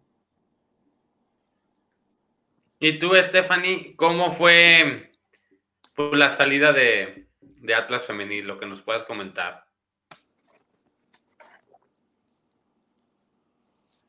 Estás muteada. Perdón. Yo estaba teniendo un aumento de, de, sueldo en el club, porque ya tenía dos años ganando lo mismo. Y la verdad, era un sueldo bajo para una persona de, de 30 años. Yo tenía un trabajo por las tardes, era freelance de marketing digital, ganaba casi lo mismo que ganaba en Atlas, eh, con unas cuentillas que llevaba yo pero para mí era muy desgastante ya irme a los viajes. tenía que llevarme siempre mi compu para trabajar, en las tardes tenía que trabajar, no siempre, a veces en mis tiempos, pero la verdad es que es demasiado cansado, ¿no? Y yo les planteé la idea de que súbanme aunque sea dos mil pesitos. Obviamente mi primera, mi primera oferta o mi primera eh, petición no fue por dos mil pesos, sí fue como casi, casi o sea, doblenme el sueldo si pueden, si no se puede, pues la mitad, y si de plano no, dos mil, y si de plano no, pues mil. Y no quisieron. O sea, hubo una persona que fue muy tajante y muy grosero, no voy a decir su nombre, pero fue muy, muy grosero conmigo. Hasta Chamba me ofreció de CM, del equipo femenil de Atlas, y yo le dije, no, no, no, o sea, no me lo tomes a mal, pero si yo voy a trabajar en lo que estoy trabajando, no sería aquí en el club. O sea, no, mira, que yo cuando me retiré también me ofrecieron trabajar aquí. Yo le dije, te lo agradezco, pero yo lo que quiero es seguir jugando. O sea, como dice el profe Camacho, alargar mi carrera porque pues chamba de otras cosas siempre va a haber. Y al final en el fútbol el cuerpo siempre llega a un límite. Y yo sabía que no me quedaba mucha carrera dije, pues súbeme un poco el sueldo, solo un poquito, mira, bla, bla, bla. Y fue muy tajante, muy grosero. Eh, creo que hubiera sido más fácil que me dijera, sabes que ya no nos interesa, porque me ofrecieron un año más con el mismo sueldo y yo dije, no, hombre, o sea, un año más ya no lo aguanto. Y no por mala onda, pero pues mucho amor al arte, pero pues de aplausos no se come, no se vive. Y prácticamente esa fue la situación que se supone que ya estaba Ponza ahí, yo iba, tenía que negociar con ella. Eh, yo estaba medio intentando mediar las cosas con un representante y no, ni siquiera, ni siquiera me dieron chance. O sea, a mí lo que me dijeron es, yo no voy a hablar con nadie más no me traigas a nadie más, no voy a negociar nada, aquí de frente te lo digo, no te voy a subir el sueldo. Y si hoy tú no me das una respuesta, eh, lo voy a tomar como un no. Yo dije, ah, pues el no ya está. Yo dije, si él ya lo tomó como un no, pues yo no me voy a desgastar en decir sí o no, si él lo está tomando literalmente como me lo está haciendo llegar.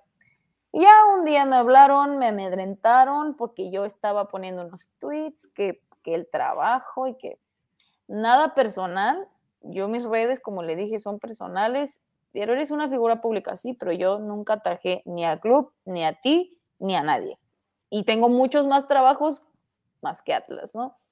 No sé por qué te lo estás tomando personal, seguramente porque crees que, que lo que hiciste no estuvo bien. Se lo tomó tan personal que sí, la verdad sí fue demasiado grosero.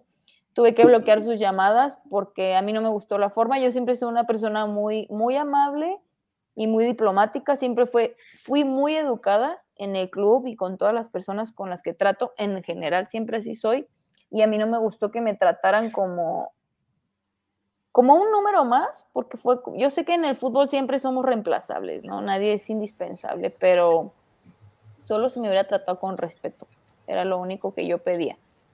Y que hubieran sido sinceros en el sentido en que si yo ya no querían tenerme en sus planes, pues me hubieran dado las gracias y ya, pero sí, no me gustó la forma en cómo lo abordaron, vaya.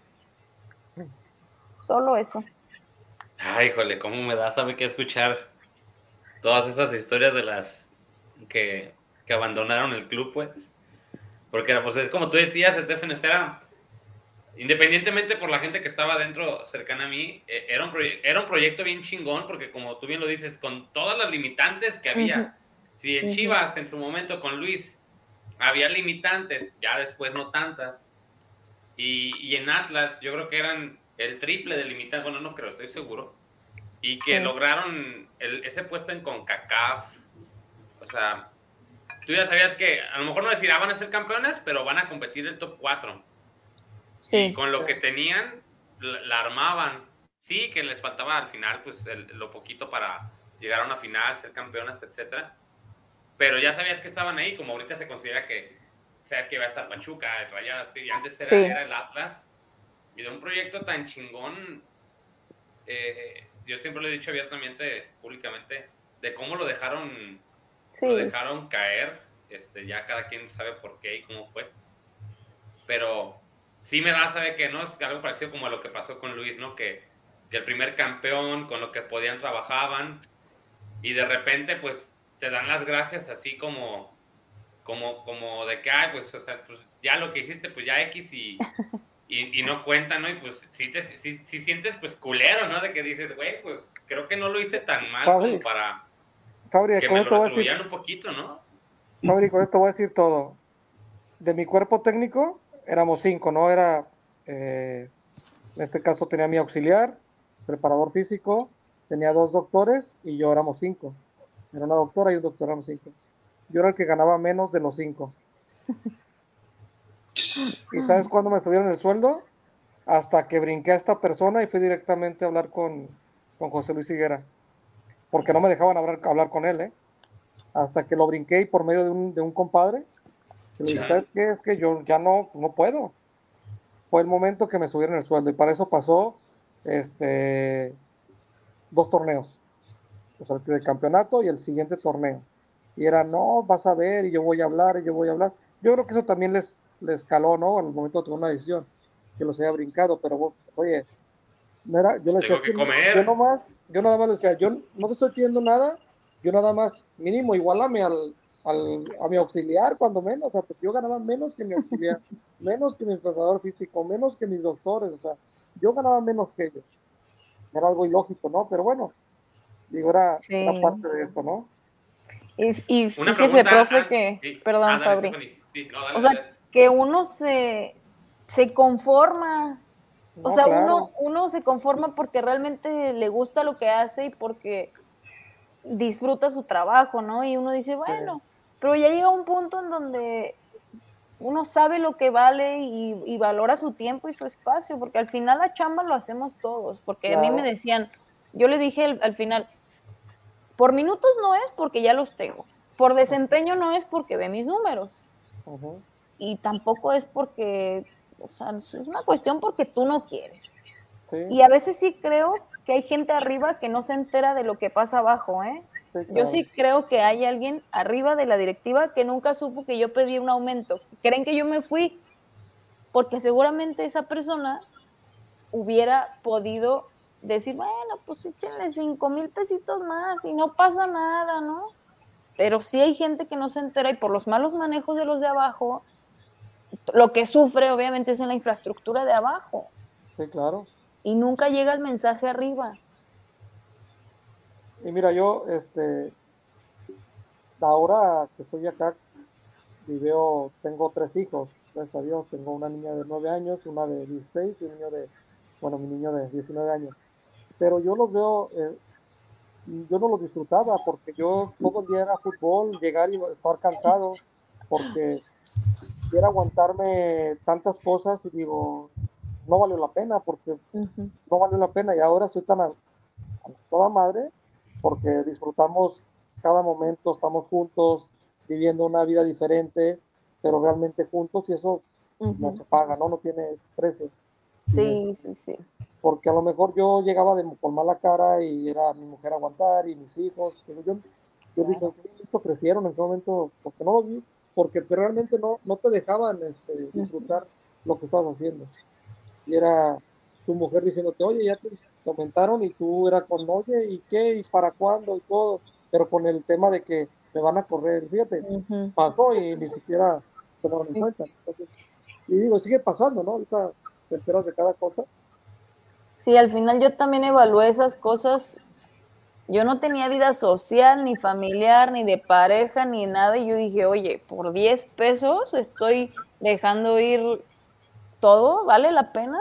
Y claro que me gustaba y amo y disfruto el fútbol, pero siempre a, veces lo digo, ¿no? A veces soy más feliz jugando en el barrio, ganando mi dinero en mi chamba, sabiendo que están valorando mi trabajo, mi tiempo, pero teniendo tiempo también de calidad de vida con la familia, con los amigos, para uno, el hecho de poder planear unas vacaciones, porque acá nunca, ¿sabes? O ya te dieron una semana y otra vez. O sea, creo que eso que dice el profe para mí es lo más valioso. O sea, el hecho que, que, que puedan ver que uno también es humano y que tiene una familia y que las, las, la calidad de vida que uno tiene, porque siempre lo he dicho, comer sano es más caro que comer como uno puede, ¿no? Y si quieres ser un deportista óptimo de alto rendimiento, no puedes echarte a, a la panza lo primero y con 10 pesos era imposible, o sea, yo creo que eso, eso que dice el profe es para mí lo, lo, valioso y lo que se tiene que evaluar. Por eso digo, es una etapa en la que uno dice, no, ya tengo 30 años, 32, ya no vale la pena ahorita estar preocupado por el dinero, si me alcanza para la renta, si me puedo comprar unos tenis. Digo, yo no tengo hijos, ¿no? Pero teniendo la responsabilidad, que en ese, en ese momento rentaba casa, él pagaba mi coche, son responsabilidades distintas, pero que al final uno termina ya por no disfrutar lo que está haciendo. Cosas que te desgastan, ¿no? Que te distraen. Andar pensando en llegar a fin de mes. Claro.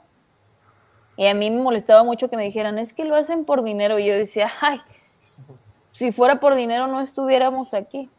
Y hacen hecho por moverse, ¿no? Porque, por ejemplo, tú, Stephanie, que ibas hasta SECAF, digo, desconozco qué tan lejos te quedaba, pero a los que conocen SECAF, pues está lejísimos. Pues yo creo que todos ¿no? quedan lejos.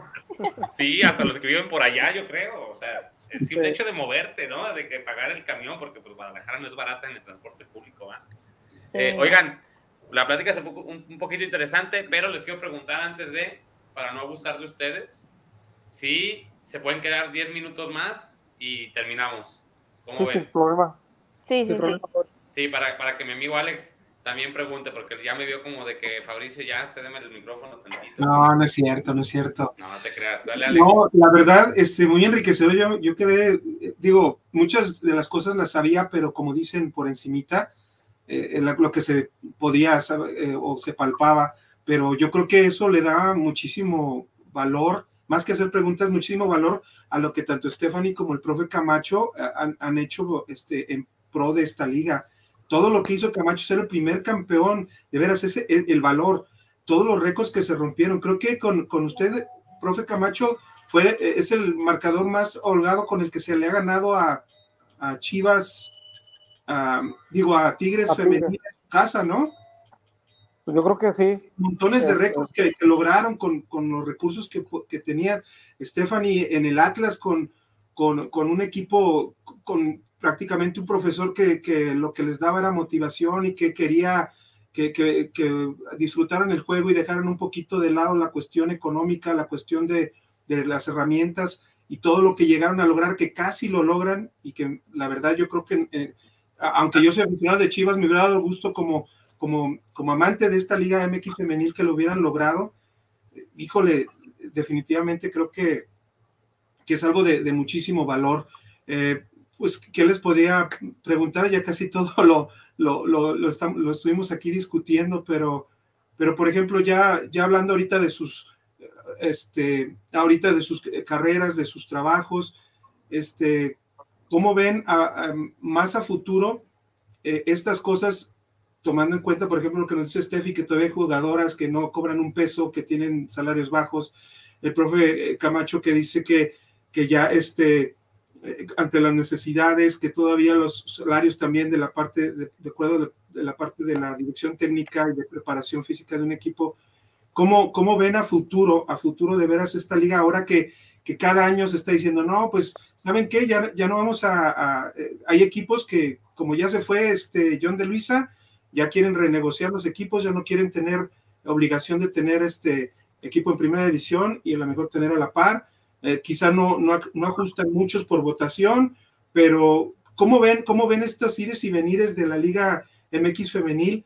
que poco a poco está buscando este, establecerse o ya está establecida en algunos aspectos, pero en otros no. ¿Cómo ven al, futuro la Liga MX femenil? Eh, cualquiera de los dos, o uno y después otro. Yo, ok, este, pues yo digo, yo les decía a las jugadoras, ojalá no, no este, cansen a los, a los directivos en un principio, ¿no? Porque obviamente lo entendía al querer pedir de todo, ¿no? Para poder, en este caso, vivir. Yo lo único que pido es que, que lo, les den el apoyo necesario para, para poder desarrollarse.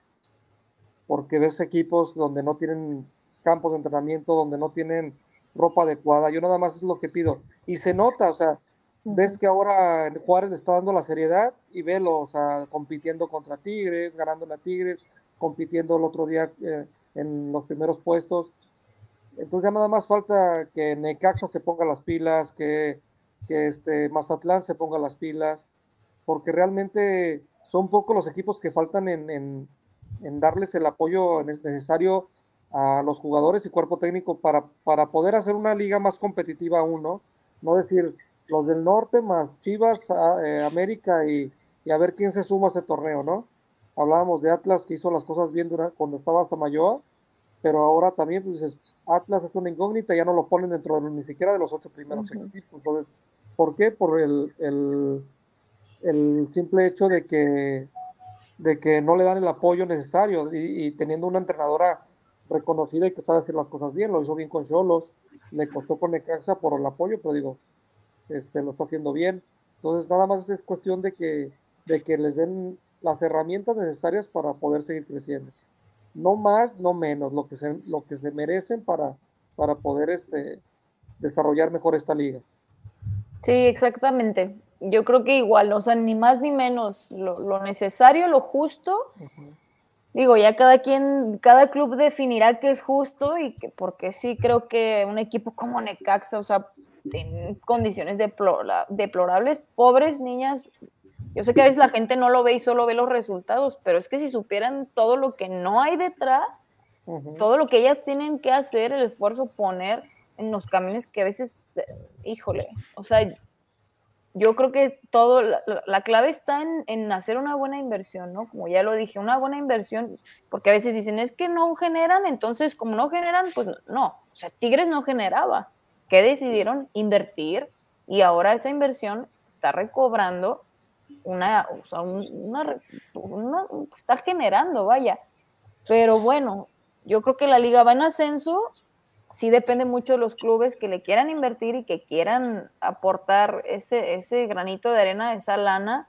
Tampoco se piden los millones, solo lo, lo necesario para que pueda haber también una, una buena competencia, porque al final yo como jugadora me hubiera ido donde me ofrezcan más, así de sencillo. Uno ve al final por uno y si en un equipo te dan 10 y en otro 20, claro que te vas a ir al de 20.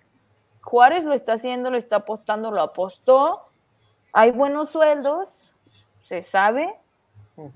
También los equipos que están arriba son los que mejores sueldos tienen. Y así está pasando y así va a pasar. Por eso se va a empezar a desfasar la liga si los equipos que están abajo no invierten. Claro. Listo, Fabri. Y a ver, y ustedes que estuvieron en el foco, ahorita por un comentario que pone aquí el buen Brian, lo voy a encaminar más hacia ustedes.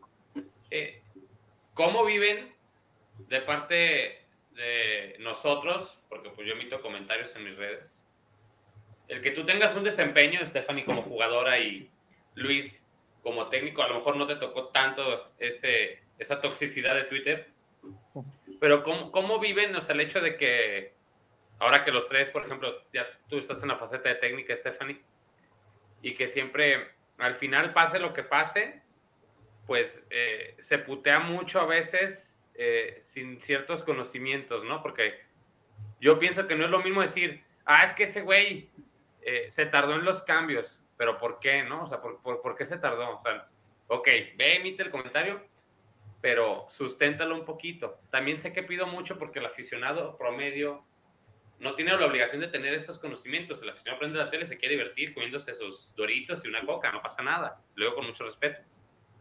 Y son menos los que los que lo ven con ese, como a lo mejor como nosotros, ya más táctico, el de que por qué hizo esto, por qué hizo aquello. ¿Cómo era para ustedes el que tú tenías un desempeño eh, y en redes sociales este, se podía criticar hasta injustamente, ¿no? O sea, voy a poner un ejemplo, ¿no? Eh, tienen un juego, les va mal, pero tú no sabías que, que estaban engripadas o o que vienen de un viaje de 12 horas en camión y a este cabrón se le hace fácil poner, este, es que, qué mediocre, es como perdieron contra tal y así. Y lo bueno de esta plática, todo lo que han sacado de lo que se vive y que no se ve, que no muchos saben. ¿Cómo manejaban el tema de, de las redes? Este, que no les afectara, si buscaban leer o les llegaba por más que lo trataran de evitar. ¿Cómo, cómo, ven, cómo ven eso, no? El, esa opinión que yo creo que a veces es un poco injusta de parte de nosotros cuando emitimos alguna opinión o crítica. Pues mira, en mi caso, yo lo único que en lo que me basaba para estar tranquila eran mis números, porque ya con el WIMU podías, o con el análisis del partido, tus pases acertados, yo también, a nosotros siempre nos dejaban de tarea ver el partido y evaluarnos, a nosotros y como equipo. Entonces yo intentaba ser lo más objetiva y decir, no, pues la neta sí la cagué, la neta de un partido inicié de la fregada, pero después mejoré, ¿qué me falta mejorar? Pues mis pases, bla, bla, bla, bla. La gente siempre habla, siempre escribe y sin saber nada de fútbol, ni de táctica, ni de nada. Lo que yo, a mí la verdad poco me ha afectado, sabía que estando en este medio siendo una figura pública, pues siempre te van a tirar, siempre, siempre, siempre. Obviamente a veces sí dices, ay, qué gachos, pero ya cuando evalúas una cosa con otra, siempre, Sama siempre decía algo, ¿no? Cuando lo, lo jodían a él y decía, es que a mí me dicen que por qué no meto a Alexa cuando no saben todos los días, yo las veo todos los días. ¿Tú crees que una persona que no está aquí todos los días va a saber más de lo que yo las veo diario? que sé cómo vienen, si tienen un problema familiar, un problema con su pareja, un problema, etc, etc, que porque ya tienen cólico y hoy no entrenaron, que porque les dolió la cabeza, o sea, yo las conozco, para mí son mis hijas, mi familia, o sea, ¿tú crees que me va a afectar? Y yo empecé a tomarlo así, pues al final uno se ve la cara a diario, uno sabe lo que entrena a diario, lo que te falló, cómo te sientes, a veces no tienes ganas de entrenar y aún así lo haces. Yo era con lo que me quedaba tranquila. Sí, igual, o sea, yo creo que pues, no tomar la importancia, ¿no? tomarle importancia. A mí creo que el día que más me, me atacaron fue un empate precisamente de los clásicos que me tocó dirigir, un empate ahí en, en Colombo, en Colomos, un, empate que tuve contra Atlas y fue de que pues, no pudimos ganar, ¿no? Porque no, se pudo, o sea, realmente no buscamos salir a empatar, ni mucho menos, más bien nosotros empatamos. El rival cuenta, ¿no?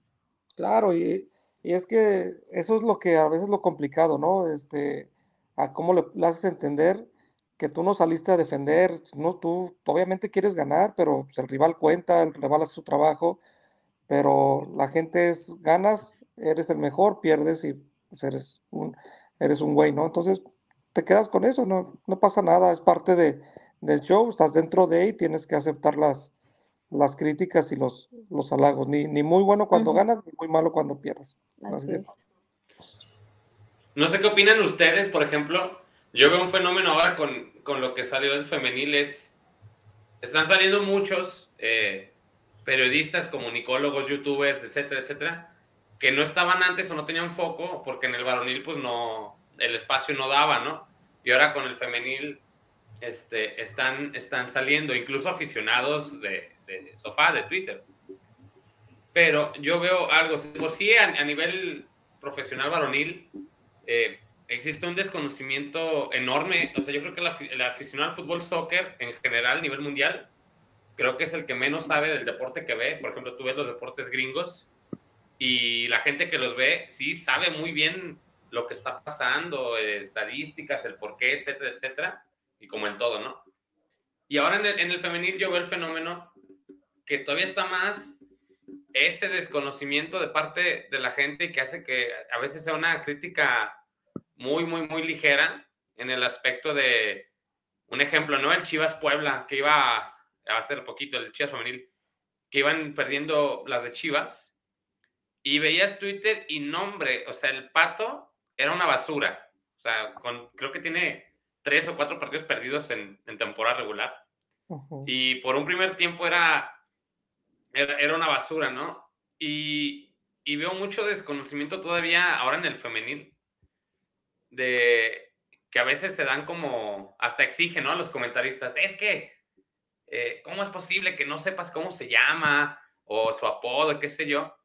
Pero tú también ves a los mismos aficionados y tienen peor desconocimiento de lo que ellos se llegan a, a mofar. ¿Ustedes cómo ven ese fenómeno ahora con, con el aficionado al femenil?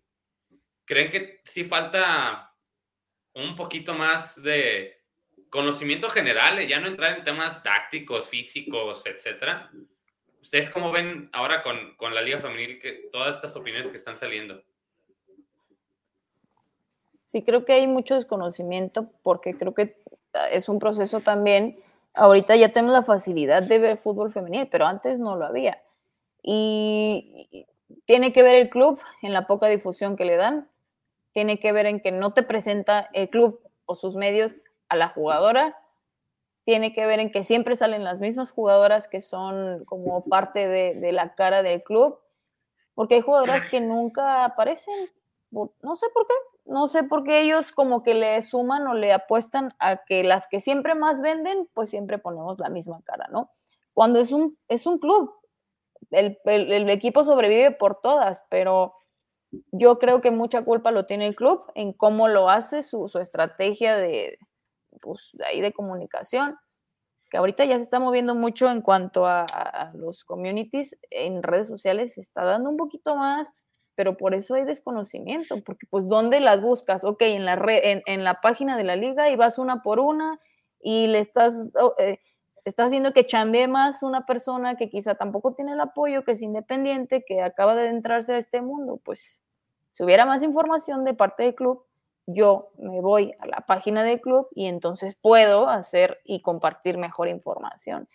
Así lo veo. Sí, es, lo mismo, ¿no? Digo, si te vas, me tocó estar en una reunión con, cuando era Cardoso, entrenador de primera división, Salcido, que era el entrenador, el capitán, íbamos Tania y, y yo como parte de femenil, ¿no? Y comentaba Salcido y Cardoso, cuando tú entras a Pachuca, te hacen pasar por la infinidad de trofeos que han ganado, ¿no? Como si entras a un, a un museo. ¿qué lo hace? Te hace empezar a ver de que pues estos güeyes nunca pierden, o qué chingados, ¿no? Campeón y campeón y campeón y, y la música y vas, vas entrando al, a su, al campo y ya vas viendo que ellos son... Entonces, y dijo y con justa razón, este, este Salcido, ¿cómo puede ser posible que en el túnel del estadio de Chivas estén jugadores que no son ni titulares? En ese momento estaba Gael Sandoval, estaba, no me acuerdo si otro, pero entiendes que esa parte estaba comprada por Puma, ¿no? Y Gael Sandoval era un jugador de Puma. Entonces, a raíz de eso quitaron a todos y metieron a jugadoras de femenil y metieron este, pero ya les dieron ese valor y a lo que voy es eso, de que ahí salen todas, algunas, unas este, menos que otras, pero, pero sí les dan mayor difusión, obviamente, a las que tienen contrato con la marca deportiva. Que está mal, sí, pero es el apoyo que les dan, ¿no? Y pues bueno, ya, ya les quité mucho de su tiempo y lo valoramos demasiado acá en, en Balón Rojo y Blanco. Les damos gracias a nuestros patrocinadores por estar con nosotros. Y pues agradecerles, agradecerles a los dos por tomarse su tiempo, sobre todo también, no por hacer menos a Luis ni nada, pero también a Stephanie, que te hayas abierto a estar en un canal que traen el nombre de, del equipo de Chivas. No pasa nada, no pasa nada, es fútbol. Pero eso es, lo, eso es lo padre que se pudo abrir la plática desde los dos puntos de vista, sin tendencia ni ponernos banderas nosotros los del programa para que lo pudieran expresar. Aclaro, yo no le voy a Chivas femenil, entonces yo no tengo pedo. Y, pero darse el tiempo los dos de estar acá con, con dos desconocidos, de que quisieran platicar, contar lo que vivieron. Y pues muchas gracias de parte de, de los que nos ven, eh, los que no pudieron estar en el programa de staff. Y pues gracias Stephanie, gracias Luis por estar aquí con nosotros. Al contrario, un placer y pues ahí estamos a la orden, lo que ofrezca. Aquí estamos para futuras este, programas. Sí, muchísimas gracias. Igual Alex Fabri, profe Camacho. Y de hecho, si me das chance, Fabri, eh, hacer la invitación a, las niñas que, se quieran integrar a mi equipo a alguna visoría. Digo, ahorita estoy incapacitada, pero ahí en el equipo de Fuerzas Básicas de Toluca, la intención es que se preparen aquí para ir allá a Toluca Sub-18. Tengo niñas de categoría eh, desde 13 años hasta los 18, por si les interesa, igual que me manden un mensajito en Insta, en Twitter o donde sea, y la recibo con gusto. De preferencia que tengan ya un proceso futbolístico. Va. Alex, pues despedirnos de nuestros invitados. No, la verdad, un gustazo, eh. la verdad, este fue, un, fue enriquecedor eh, el escucharlos a, ambos eh, y ver ese lado, pues, para tratar de, de, no, no, no queremos ser, yo soy aficionado, pero también como aficionado, este, creo que para poder estar, por ejemplo, en un canal como este, para tratar de difundir la Liga MX femenil, pues también necesitamos un poquito más de conocimiento.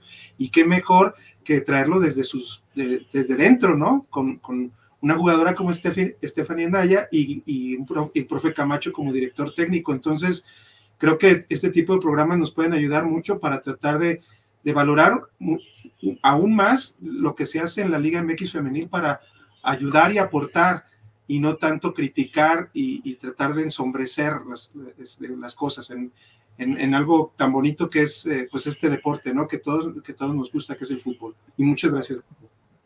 Saludos, Alex. Muchas gracias. Gracias por la invitación. gracias. A los despedimos. Alex y yo nos vamos a, a quedar conectados para terminar de platicar el programa y gracias a los dos por estar acá. Hasta luego. Buenas noches. Muchas gracias. buenas noches. Muchas gracias. gracias. Oye, Alex, pues creo que salieron dos, tres cosas para la gente que nos ve, pues, que no sabían. ¿Quién iba a decir que Allison pudo llegar a Chivas? Fíjate, fíjate nomás, ¿eh? Fíjate, o sea, lo que pudo ser. Y gracias a, bueno, ya, y dentro de la plática ya se supo quién quién fue el que, el que bloqueaba, que creo que todavía sigue chambeando ahorita por ahí. Yo entendí otra persona, pero lo voy a confirmar. Eh, por ahí, por ahí pero, puede ser. Pero, pero fíjate que lo interesante, ¿no? O sea, ya, por ejemplo, ¿te acuerdas cuando a Licha se le criticó al Atlas por el tema del sueldo y todo lo que pasó? Y en sus inicios, pues Chivas tampoco estaba tan lejano a eso, ¿no? O sea, por ejemplo, lo que decía el profe, somos el, somos el noveno equipo en el organigrama. Yo no creía que tan abajo. De cancha. Yo no creía que tan abajo. Yo, no creía que tan abajo. Yo pensaba que estábamos como a nivel sub-20. Como a tercero, ¿no? Algo así, ajá. Como tercero, cuarto. Quizá fuera de, quitando las categorías que, que ahorita promociona mucho su canal, por ejemplo, Chivas, que es el primer equipo sub-20 y sub-18. Tapatío, pues, a lo mejor ahorita con Tapatío ser más o menos como el quinto o a la par de Tapatío. La verdad. Este, no, no. Y, esas cosas que nos decía Steffi también, o sea. Fíjate qué bueno. Me hicieron una duda que tenía. ¿Mm? Qué bueno que Steffi se abrió a, a contar cómo fue su salida. Eh, porque, ¿cómo lo digo para no, no chingar gente? Lo que les he platicado a ustedes y que lo he dicho aquí y en otros espacios, de cómo echaron a perder un proyecto, ¿no? O sea, ok, se fue el director técnico, pero darle una, una continuidad, ¿no? O sea, yo, por ejemplo, yo decía, y no hacía alusión a Stephanie, que quede claro, yo dije en su momento en el otro espacio en donde estoy de hablar de Atlas Femenil, que una de las jugadoras que, que se fueron, pues la trataron como basura para irse. Un poquito semejante a lo que vivió ahora Stephanie en su salida. Y dices, ¿cómo de ser? Porque fíjate, con todas las limitantes que tiene el Atlas, el bien que mal posicionarse en un top 10 del CONCACAF, a ahora estar peleando con San Luis y Cruz Azul y Cholos, el poder calificarnos, o sea, crónicas de cómo echar a perder un proyecto, ¿no? Y también con Luis en su momento, antes de que llegara Nelly, pues de que alguien que creo que estaba haciendo las cosas bien y cepillín. Pues ya vimos, ya vimos lo que sucedió también en, la cuestión de, de, Chivas, eh, por ejemplo, varonil, en este caso también, o sea, ha, ha habido otros niveles, pero pero siempre suceden este tipo de cosas, ¿no? O sea, nunca debes de, eh, debes de trabajar, debes de seguir las, los lineamientos y, y, si no tienes tu injerencia en esas cosas, chitón y sigues o, si, eh, o valora. O sea, esas cuestiones de que porque estás en Chivas y porque ya estar en Chivas es fama y, estar en Chivas significa este, que ya, ya tienes muchas cosas extras, pero como dices, en, en ocasiones se, se, tiene que valorar el trabajo y lo que hace la, lo que ellos por la institución también han dado. Imagínate el valor que tiene ese primer campeonato de Chivas, que Chivas tiene dos, ¿eh? ¿Y cuánto tardaron en volver a ser campeonas? Y con proyectos muy diferentes. que el proyecto de veras, desgraciadamente, eh, esa lesión, yo, yo digo, eh, que gran parte, esa lesión en la semifinal contra Monterrey de, de, de Alison González les costó mucho, le costó mucho a Atlas para, quizá poder Quizá, quizá puede haber llegado a una final y ya con esa final, quizá el proyecto a lo mejor hubiera continuado, hubiera tenido algunas, pues tú, sabes que yo no soy fan de, de Samayoa, quizá por, por algunas cosas eh, más, quizá no extras por fuera, pero, pero en realidad ese, esa, ese culmen, ese culmen que pudo haber tenido el, equipo de Atlas femenil, este, no se, no se dio y a la hora de, de hacer el cambio, lo que hicieron fue reventar y destruir por completo y dejar a, la pobre de Fabi este, ahorita tratando de, armar un equipo este, a base de, lo que te permite hacer la, institución ahora de, tratar de reformar y de, reconstruir. Eh, se me hacía chistoso. Eh, ya tenía alguna idea de lo que mencionó Alejandro del sueldo, güey. Imagínate tú como líder de grupo, este, eres el líder, porque el director técnico es en el organigrama, eres el, uno en el equipo, obviamente. Pero sí te resta autoridad, ¿no? De que el prefe se gane más que tú. O sea, no estoy demeritando los otros puestos. Pero el líder sí tiene que ganar, tiene que ganar más. Es como si ahorita Fernando Hierro ganara menos que Paunovic, por dar un ejemplo, ¿no? O que ganara más Licha que Nelly. Pues no se puede. No, Se, no, se puede. Qué pesado, ¿no? Porque yo me identifiqué mucho con ellos dos, ¿sabes por qué? Porque es lo que se vive abajo en el fútbol infantil juvenil. El que sea mucho amor al arte, que te pongas la playera, pero para quienes trabajan no se lo pongan. O no lo valoren, por lo menos. Sí, claro, o sea, fíjate, el fútbol femenil yo creo que todavía le sigue costando. Chivas ya avanzó, digo, ese es obvio, pero también otra cosa que bueno que, que lo dijo Stephanie, que le siguen faltando latas también, pues muchas cosas, ¿no? Y, ahí es donde ves, con todo y eso, y ahí están chingándole día a día, güey. No, no, sí. Y, y, yo creo que definitivamente Atlas, si dejan, si siguen el proyecto de Fabi, no te estoy diciendo que ahora están peleando eh, el, clasificar 7-8 porque Cruz Azul, Tijuana, San Luis, Atlas, ahí están, ahí están esos cuatro equipos. Y, y abajito puedes encontrar quizá un Querétaro que pueda sorprender o algún León si, si, si mejoran en algo, aunque también se ve que el proyecto de León está eh, está más enfocado hacia Pachuca que hacia León, aunque León también ya tiene muy buenos, ya tiene casa club, ya tiene instalaciones en la perla preciosas y, se van haciendo cosas, pero, pero yo creo que, que, el Atlas, este, fuera pues de que no es mi equipo y, y el equipo de Alonilo, olvídate, peor, pero la verdad, este, el Atlas, el Atlas femenil sí dejan a Fabi trabajar y la dejan sobre todo hacer los cambios necesarios y que esa sub-18, por ejemplo, que ya estamos viendo también intercambios de jugadoras de Chivas Atlas y que son jugadoras muy buenas, porque una de las jugadoras que se fue de, de, su, de 18 de Chivas Femenil Atlas Femenil fue, la, fue como la jugadora de hierro, una central, Mariana Cebes. Sí. Y que la verdad, si, si valoran a esa jugadora y a Getsubel y que también tiene muy, muy, buenas, este, muy buena habilidad, yo creo que, que ese tipo de jugadoras al final este, pueden ayudar muchísimo en un futuro. Yo creo que a Fabi para que, para que las volvamos a ver al Atlas en una semifinal, yo creo que puede pasar uno, quizá. Híjole, este, lo veo difícil, güey. E, este otro torneo, quizá, o, o, unos dos o tres más. Digo, pero que, pero por ejemplo, ya trajeron a Seren, ya trajeron a Venegas, se están adaptando a la liga. Y, y con. Pero, ¿cuál proyecto? O sea, ya me hiciste enojar. No tú, pues, sino ya me prendí. Hey. ¿Cuál proyecto, cabrón? O sea, y lo digo con respeto, con jugadoras que ya están lejos de estar en su prime. Arleto Bar ya no te va a dar más. Con la sub-18. Ya no te va a dar más. ¿No te ilusiona? Sí, no te ilusiona sí, la, Les falta que, sí, sí, pero eso es a tres años. Por eso, ahorita, por... ahorita van a ser tres años de que se van a ir a, al abismo de todo. Fíjate, con, con, lo que contó Stephanie, todo lo que vivían, lo que le tocó a ella y lo que yo ya les he compartido, y posicionarse en el top 4, ¿no? Top 5 si quieres. Este. Y ahora el proyecto no ves. El, el Atlas de, de, estar acá eh, decreció. Y por ejemplo, te, te digo, se tienen jugadores que están ya muy lejos de marcarte una diferencia para lo que el proyecto requiere. El caso específico está Arlet, Norma, Tania, Magali Cuadrado, Zulma Plancarte, que todas esas llegaron como refuerzos, ¿eh? Porque cuando tú tienes un refuerzo, es porque no lo tienes en casa.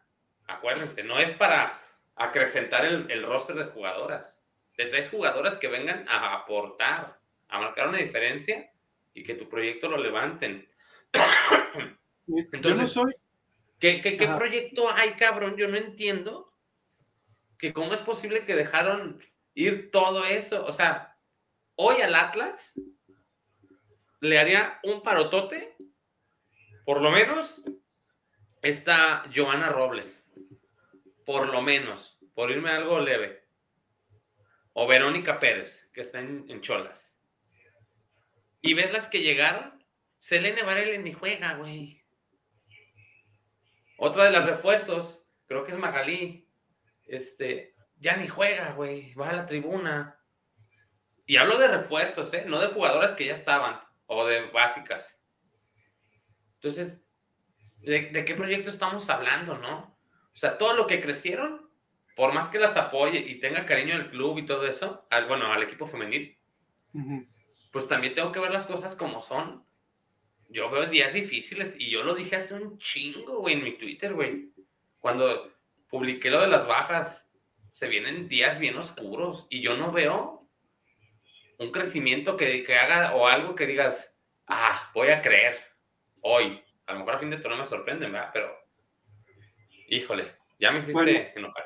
Sí, pero bueno, este, yo por ejemplo pongo, no sé qué, tenemos un programa de, de balón rojo y blanco femenil, pero ya para hablar un poquito ya más del Atlas, yo veo, por ejemplo, a mí me ilusiona Brenda Seren, a mí me ilusiona Alejandra Lomelí, a mí me ilusiona las que ya han estado, que vienen de, aquí de Alejandra Franco, Franco, este, Karen García, que desde los dos partidos que tiene Celi Carce jugando, los dos se ganaron. Entonces, este, eh, Valeria Razo, eh, que siguen teniendo porteras, pues tienen siguiendo a Ana Gaby, Vania, que, son, que, no son originarias de, tanto de, la institución, pero, pero yo creo que es ese trabajo que, que Fabi está haciendo estilo, estilo Luis Camacho en sus inicios, ¿no? Tratando de picar piedra y buscar en donde haya algo. Y a pesar de ello, pues está tratando de lograr los objetivos. Esperemos que no se pongan tan guapos, así como, como se pusieron con Luis, de que le digan, no, pues es que pues ya tienes un año, Fabi, y ya necesitamos que estés, este, por lo menos clasificando, y ahora queremos, y si clasificas, ahora queremos que la próxima temporada estés en cuarto lugar, y ya después en un año quiero que ya estés en la final. Entonces, todo depende también de eso, eh, de cómo, cómo se esté manejando ya más internamente ahora los, las instituciones. En el caso de Chivas, la afición, por ejemplo, ya siempre ya después de un campeonato y tan reciente, este, queremos estar a la par de Tigres y de, y de, y de Rayadas, pero nunca, nunca vamos a estar, digo, por lo menos no se ve en un corto plazo que podamos llegar a estar a, los niveles de las herramientas y de los salarios que se tienen allá en el norte. Porque allá, tienen unas, allá tienen unas, unas corporaciones grandísimas que ellos no ven, ven de una manera distinta el fútbol, lo ven como una inversión y no lo ven como un gasto. Y aquí, quieras o no, aunque no se estén los salarios. Yo ya hace poco en el, en, el programa de Ramón, de Ramón Morales, que estuvo con Caro Jaramillo, Caro Jaramillo lo dijo también abiertamente, al igual que con, la, que con las de Tigres Femeniles que fueron al Atlas, también Caro Jaramillo se bajó la, el sueldo y su amor a Chivas fue la que la hizo venir también, o sea, no fue, no fue de que solamente de que, ah, no, pues es que Chivas está bien chingón y, y la fama y todo. También, dicha Cervantes, la hizo esperar Nelly cinco días para que, para, no sé qué pensó Nelly en esos cinco días para traerla. Y siendo que Licha, pues esperó, ¿por qué? Porque es Chivas. O sea, hay que, digo, no, no, no puedo criticar. A lo mejor, ¿no? O sea, el, convencer que al, club de que. Ajá. Sí, sí, Fabri. Sí, dale, dale. No, dale, dale. No, no, pues, o sea, que, hay que ver las cosas buenas que se hacen, las cosas buenas que se hacen en, en la liga y en los equipos, pero también eh, hablando de las cosas no tan buenas, pues también valorar, valorar que, que, estos equipos también se arman, no te digo que por casualidades, pero también por consecuencias de, o sea, no, no es totalmente, ah, es que Nelly vio a Cas Montero y, como vio a Cas Montero que era un desastre Veracruz y luego, y luego Mazatlán, olvídate, y pues sí, pues que le ofrecen a Chivas y pues vámonos a Chivas. Pero, pero, o sea, hay que, hay, que, hay que darse cuenta de veras de que los proyectos aparentemente, o sea, tienen un camino y un, y una, y, un objetivo, pero también las casualidades y las, y, las cosas que van sucediendo eh, ayudan mucho. Ahorita, por ejemplo, en Chivas, no encuentro el sustituto de Carlos Jaramillo, no encuentro el sustituto de Cas Montero. No lejos. Desde que inició la liga. ¿Sustitutas de las defensas? De las defensas. Desde que se fue Miriam García, aunque ya ahorita desgraciadamente padece ya de las rodillas pues mucho y la, le tocó también ya lesionarse en Bravas. Yo no vi otra, yo no vi nunca una compañera, ¿por qué tuvieron que habilitar a, a esta Yaco de central? Sí. Pero pues bueno, Alex, pues vámonos, ¿no? Ya creo que no puede haber quejas de que le dimos muy buena cobertura a la previa del clásico tapatío femenil. En ningún otro lado yo creo que van a encontrar una previa como la que armamos esta semana. Dos programas, eh, uno con literal una mesa de opinión y que contaran lo que ellos quisieran como quisieran. Eh, no influimos ni en, ni en las respuestas y ni fuimos tendenciosos. Le dimos voz tanto a Stephanie el lado Atlas y a Alex, a este Camacho, y se animó a contar por las cosas que hay, que, vivió las malas en Chivas. Entonces, creo que eso enriquece nuestro programa por la opinión de lo que pasó hoy. Así es. Sí, muchas gracias. Muchas gracias por, por hacerlo posible, este, Fabri, y, y pues eh, creo que no hay, no hay nada más, no hay nada más que agregar. Ojalá que tengamos un buen clásico ya hablando del de, partido que pasado mañana va a ser, pero, pero que también esto pues ayude, ayude a, a, tratar de, que la afición se dé cuenta pues muchas de las cosas que, que, suceden, que suceden eh, y de viva voz, de viva voz de los de, de las personas que lo vivieron. Brian, no te voy a decir al tiempo, al tiempo. Eh, agradecerle a nuestros patrocinadores eh, y a los que comentaron. Leímos a todos. Eh, por obvias razones, hoy no pudimos eh, sacar la pregunta al aire para aprovechar la plática. De hecho, si se fijan, ya estuvo un momento en que interactuaban Stephanie y, y Camacho. Y uh -huh. dense, vamos a que, que platique porque era la idea. Uh -huh. Pero ya saben que en la semana siempre los leemos, leemos a todos, inclusive al que escribe ahí medio pedo. Pero bueno, gracias por estar aquí con nosotros. Nos vemos la siguiente semana eh, para platicar de lo que venga del clásico tapatío. Alex, pues gracias. Gracias, hasta luego. Nos vemos. Vámonos.